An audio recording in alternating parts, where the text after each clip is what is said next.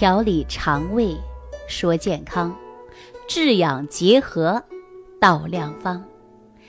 亲爱的听众朋友们，大家好，欢迎大家继续关注《万病之源说脾胃》。在前面几期节目当中啊，我着重的跟大家讲到导致脾胃受伤的原因，其中跟大家谈到了饮食不节。劳倦过度、情志不适、外感六邪和寒凉药物所导致的脾胃受伤。经过我给大家的讲解呀，我相信大家都明白了，都知道自己应该呵护自己的脾胃了，也知道自己的脾胃受伤啊，会引起各种各样的慢性疾病啊，看似是脾胃病。但是脾作为我们后天之本，运用水谷生化之源，那么它就是牵一发动全身呐。所以大家呢一定要注重养护好你的脾胃。我上期节目当中给大家讲到了寒凉的药物啊，特别是吃太多的寒凉药物和水果，那对身体呀。健康是有影响的，以及我们日常生活当中要通过养才能解决我们脾胃的问题。当然了，我们常说呀，三分是治，七分是靠养，所以说养的比例呀是比较大。那我希望大家出现脾胃的问题呢，是不能着急啊，后天呢我们是来需要养的啊。实际呢，我们说寒凉的食物啊。它特别伤的就是脾胃，当然呢，我们说用寒凉的药物过多呀，它也会伤及大家的脾胃啊。我上期节目当中就着重的给大家讲过这些话题。那我们说如何通过生活当中的养，养好我们的脾胃呢？哎，减少发生脾胃不适应的现象呢？哎，说到这儿啊。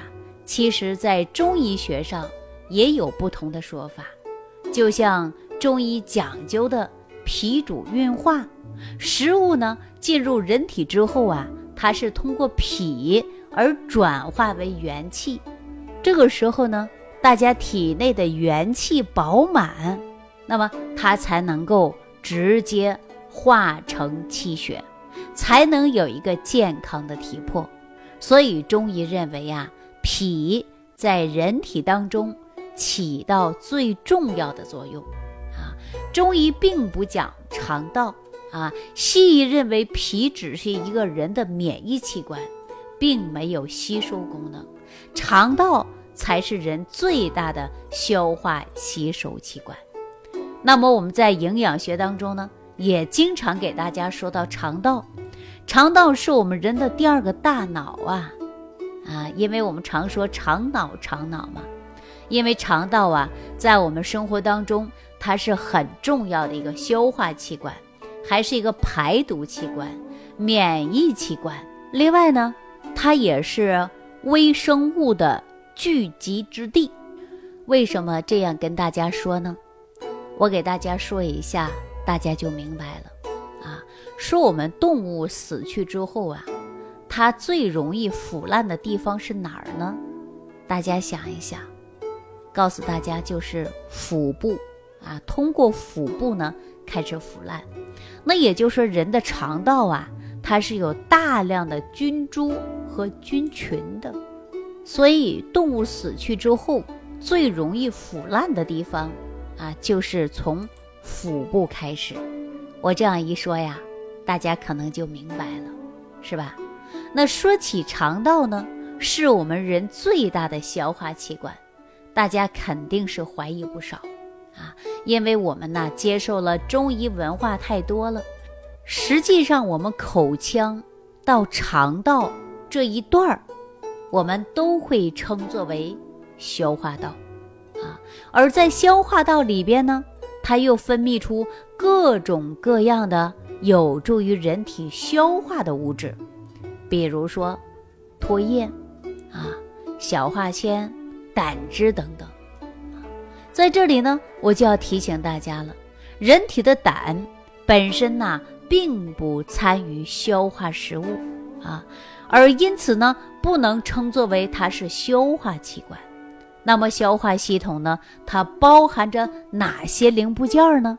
我来告诉大家啊，按照我们食物的消化吸收顺序，那么消化器官分为咽喉、食管、胃、小肠、大肠，最终呢是经由尿液或者是粪便排出人的体外。啊，那这样一说，大家就知道了。也就是说呀，食物是经过我们口腔的咀嚼之后，经过了咽喉、食管、胃部、小肠、大肠的器官的部位。然而呢，把这些营养物质啊进行消化和吸收，最终消化以后，那么把这些垃圾就要排出去了。那为什么说肠道才是人体最大的消化系统呢？啊，大家应该还记得我在第四期的节目当中就跟大家说到了，我们胃里边呐会分泌出胃酸，啊，当食物经过人体口腔咀嚼，然后呢再经过食管儿达到胃里边的时候，胃里面呢分泌的胃酸不断的搅拌分解，然后呢才将营养物质输送到。人的肠道，肠道呢也不是食糜的久居之地，啊，肠道消化吸收营养物质之后，再把这些养分呐输送到人体的血液和全身的各个部位。只有我们人体的消化系统和各个器官紧密的配合与协作，这样呢才能够源源不断的。输送给我们人体新陈代谢所需要的各种营养物质和能量。那说到这儿啊，我还想跟大家说一说，什么是十二指肠啊？实际对于不学医的人来讲啊，还真的有点蒙门儿 啊，是不是啊？那懂医学的人呢，那就会很清楚了啊。不管大家学医的还是不学医的。我都想把这个事儿啊跟大家说一说啊。十二指肠呢是小肠的起始部位啊，下面呢还有空肠、回肠道和大肠。那十二指肠的长度就相当于一个人的十二个手指指关节的长度啊，因此呢，我们就叫它十二指肠。我这样一说，大家知道了吧？另外呢，我们的胆汁啊就在这里与我们消化食物汇合，然后呢组成分泌成我们人体所需要的营养物质啊。那么空肠和回肠的主要功能啊，同样也是消化和吸收我们食物中的营养。那在肠道中啊。有一些细微的毛细血管儿，包括淋巴管儿。我们食物分泌出的营养物质，经过这些毛细血管和淋巴管进入了我们全身，然而呢，提供了我们人体所需要的七大营养物质，啊，而大肠呢，是我们消化道系统的末尾一段儿。啊，它的形状呢，就像一个门字形的边框，包括了盲肠、阑尾、结肠和直肠啊四个部分。那么大肠呢，主要的功能啊，就是进一步的吸收人体排出的水分和排泄的垃圾，最后呢，是由肛门排出体外。如果说肠道内不能有很好的吸收营养物质的话呀，就会导致人体出现消化不良、便秘、腹泻、肠道内的细菌感染疾病等等啊。另外呢，长期消化不良就会导致人体摄入的食物营养减少，而且呢会导致营养不良。我们大家说吃什么都不吸收啊，啊，有腹泻、有便秘呀。哎，生活当中经常会有这样的人，这样呢，长期下去啊，就会影响我们体质，降低我们的生活质量。这样看来呀，人体的消化系统基本的功能就是对食物的消化和吸收，给我们人体提供所有的营养物质和能量的来源。而我们吃进去的食物的营养物质呢，直接被人体的吸收，啊，有维生素，有水分，有无机盐，啊，有矿物质，还有微量元素，啊，像我们的蛋白质、脂肪、糖类这些物质啊，都不能直接被人体吸收，而是经过肠道当中的消化系统，而那些有益菌种参与分解，分解成。比较容易被人体吸收的小分子，才能被人体肠道里边的绒毛和淋巴传入至血液，供身体吸收和食用。对于那些没有被吸收的残渣，消化道啊就会将粪便垃圾的形式排出体外。那接下来呢，我再跟大家聊一聊肠道里边的菌种。因为人体肠道内呀，它的菌种比较多，这些大家都知道。但是呢，有众多的菌种啊，有一些是对人体有益的，有一些呢对人体是不利的。啊，我们经常说有益菌和有害菌。那在肠道内的消化系统起着主导作用的呀，还是有益菌。因为食物进入人体肠道开始，这些有益菌呢就参与了食物的发酵以及分解。如果说酵母菌、双歧螺旋杆菌等等，如果没有这些活性的有益菌种参与的话，那么我们吃进去的食物，啊，包括这些营养物质，就没办法分解啊，那就谈不上吸收了。为什么大家说呀，吃东西不消化啊，吃东西呢就会胀，那就说明啊，你这个益生菌种比较少了，所以说呢，它无法分解，那么无法代谢，那你营养吸收就不足了啊。这些有益菌种啊，就是被我们称作为益生菌啊。很多人呢都会补维生素啊，补那蛋白质，但是呢，我们其实啊。维生素的合成也是依赖于益生菌的。益生菌进入肠道以后呢，它就能够合成多种维生素啊，不然的话，补充进去的维生素啊是不能完全被人体吸收的。有的人呢，一天呐能上好几趟卫生间啊，整天腹泻。我们大家伙常说拉稀，有一些人呐。一吃寒凉的食物，啊，马上啊就受不了了，马上就去排泄，啊，当然还有一些人呢，长期便秘，啊，光吃不拉，经常依赖的是什么呢？药物，比如说开塞露，啊，还有一些人呢，依赖的大黄番泻叶等等，对吧？那大家说这是什么原因呢？相信我这样一说呀，大家都知道了。因为你肠道内的菌群失调，所以说呢不吸收，啊不排泄，便秘、腹胀、腹泻呢，因此就会产生的。那我们日常生活当中，有的人特别瘦，啊说瘦的呀，让我们说一阵风都能刮到，啊。经过了解呢，你会发现呐，这些人吃的还真的不少啊，食量很大，干吃不胖。大家知道这是什么吗？哎，无论吃有多么营养的东西，在他身体上啊就不吸收，光吃不长肉。然而呢，有的人呐，那说喝个凉水啊，他都长胖，这是为什么呢？这种啊都是根据于肠道消化系统是有关系的。说到最直接的，就是因为你的肠道啊菌群失调了。啊，那么跟肠道的益生菌是有关系的。那么我们说这个现象要想解决，必须要调整肠道内的菌群平衡的问题。我们中医常讲啊，五更泻，其实这些五更泻呀，按照我们时间来命名啊，也是一种疾病啊。通俗的讲，就是在凌晨啊三点到五点钟的时候出现拉稀啊，就是腹泻。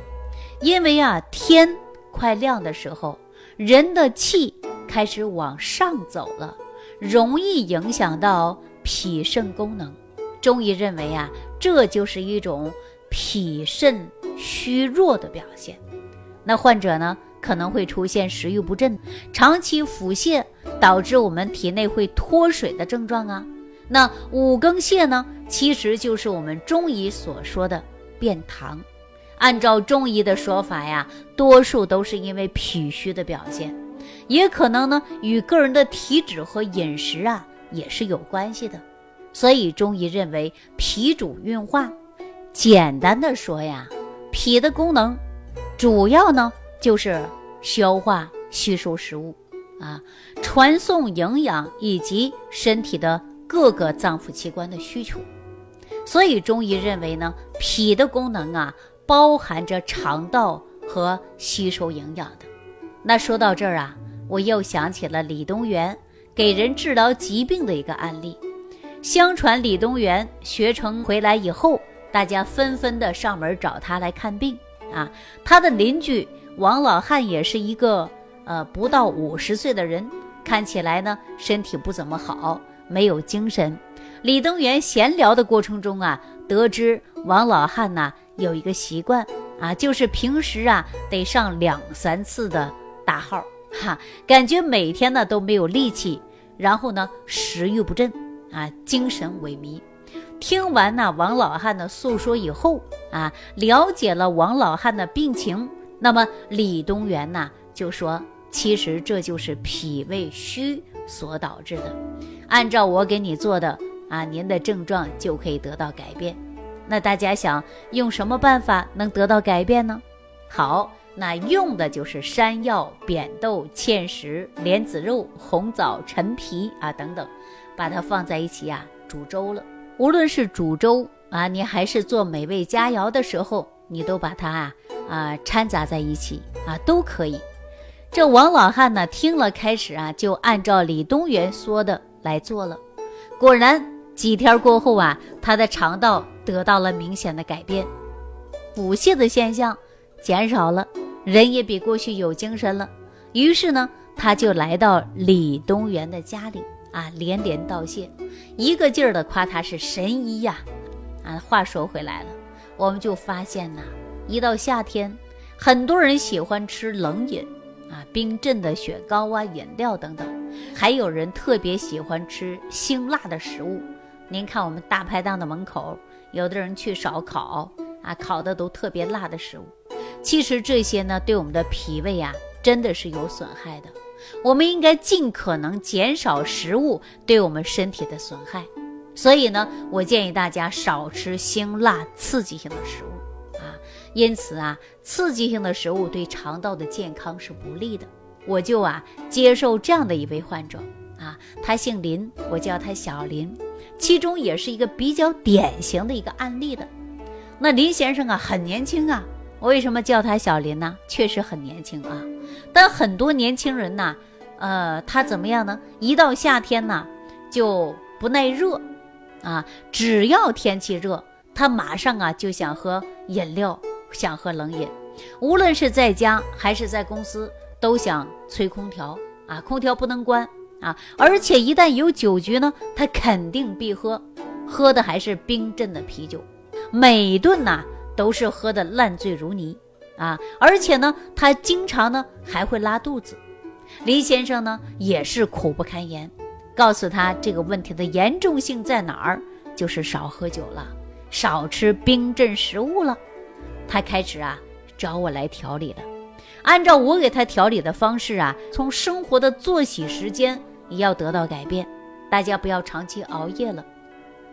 吃东西呢，一定要选择容易消化的食物啊，这样呢给肠胃减轻负担，是吧？那记者有一次啊，我给他调理的时候呢，没多长时间，他的问题就可以得到改变了，症状轻了。他打电话过来呀，还说谢谢啊。实际我听了他讲述自己的问题，我就告诉他了，我说你的病啊，那不是别的病，是你自己造成的病啊。说着，当时他不开心啊，后来呢，他也明白了。